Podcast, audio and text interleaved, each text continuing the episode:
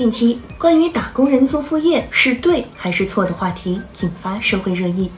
有机构发布的《二零二二雇佣关系趋势报告》显示，有百分之五十三点九的职场人员正在从事兼职。记者近日采访发现，有人因此获利，暗自得意；也有人因为做副业而被领导或同事说闲话，被冷落、扣绩效、降薪，甚至被迫辞职。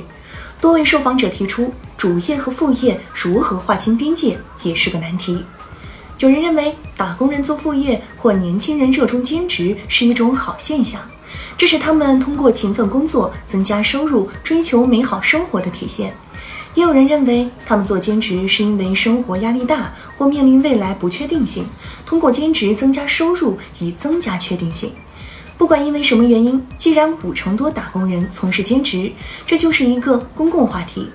由于主业和副业很难分清，一般用人单位都不希望员工兼职，或认为员工兼职一心二用，影响本职工作，或认为员工兼职会利用单位设备或资源。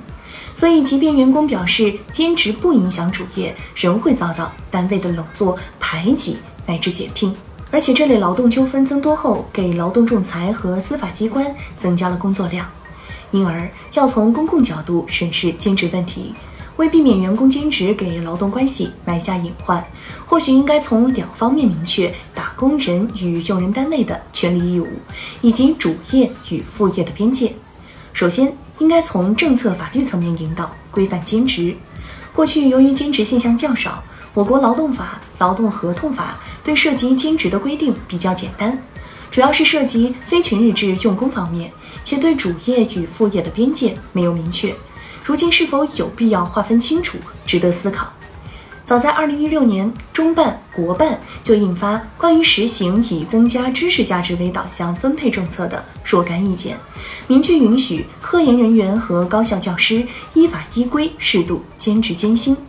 目前，其他行业的职场人能否兼职，或者说如何兼职，则无明确的政策规定。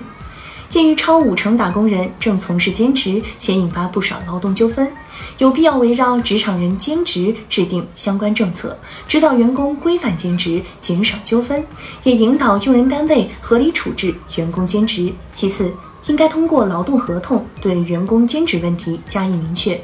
劳动合同是调整劳动关系的基本法律形式，通过协议方式明确用人单位与劳动者的权利义务。如果在劳动合同中明确兼职问题，既能防止某些用人单位干涉员工在正常工作之外兼职，也能避免某些员工的兼职给用人单位造成损失。当劳动合同明确了员工能否兼职，兼职之后主业与副业的边界，对双方而言都是一种有效的约束。至于如何在法律政策、劳动合同中清晰界定劳动者的主业与副业及其关系，细节可以通过讨论并最后敲定。比如，用人单位在什么情况下有权禁止员工兼职，在什么情况下无权干涉员工兼职，